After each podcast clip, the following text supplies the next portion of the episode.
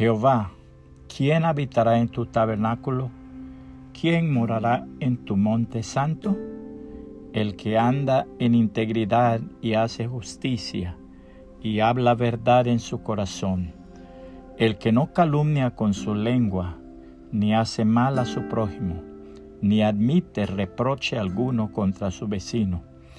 Aquel a cuyos ojos el vil es menospreciado, pero honra a los que temen a Jehová. El que aun jurando en daño suyo, no por eso cambia. Quien su dinero no dio a usura, ni contra el inocente admitió cohecho. El que hace estas cosas no resbalará jamás.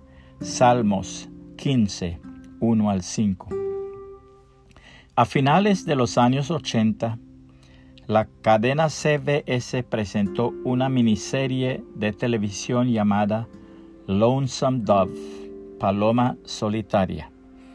Es una de esas historias que absorbe tu atención. Se trata de dos antiguos guardias de Texas en el antiguo oeste que encuentran muchos peligros mientras conducen un hato de ganado en dirección norte hacia Montana.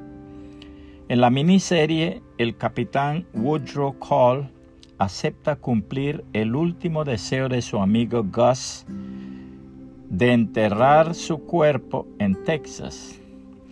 Mientras viajaba de Montana a Texas, a Call le preguntaron muchas veces por qué había emprendido un viaje tan peligroso y tan largo. En una ocasión, el capitán sencillamente mira a quien le pregunta y dice despacio, le di mi palabra. Se produce una pausa larga cuando los dos hombres se miran a los ojos. Entonces el extraño dice, se nota que sí. El capitán asiente con la cabeza y da la vuelta. Ese momento fue potente porque captó el carácter de Woodrow Call. Sus creencias, palabras y acciones eran una. Le di mi palabra, lo decía todo. El salmista describió una persona de integridad como aquel que aun jurando en daño suyo, no por eso cambia. Salmo 15.4. Eso significa que mantenemos nuestra palabra incluso si nos cuesta mucho hacerlo. Si aceptamos realizar una tarea, debemos hacerla. Si prometemos orar por alguien, debemos hacerlo. Si prometemos a nuestra pareja amar, honrar y respetar hasta que la muerte nos separe, debemos cumplir nuestra promesa. Cuando cumplimos la palabra, demostramos nuestra integridad.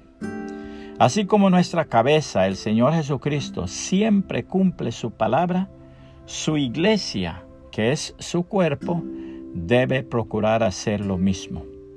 Que el Señor Jesucristo le bendiga y le guarde.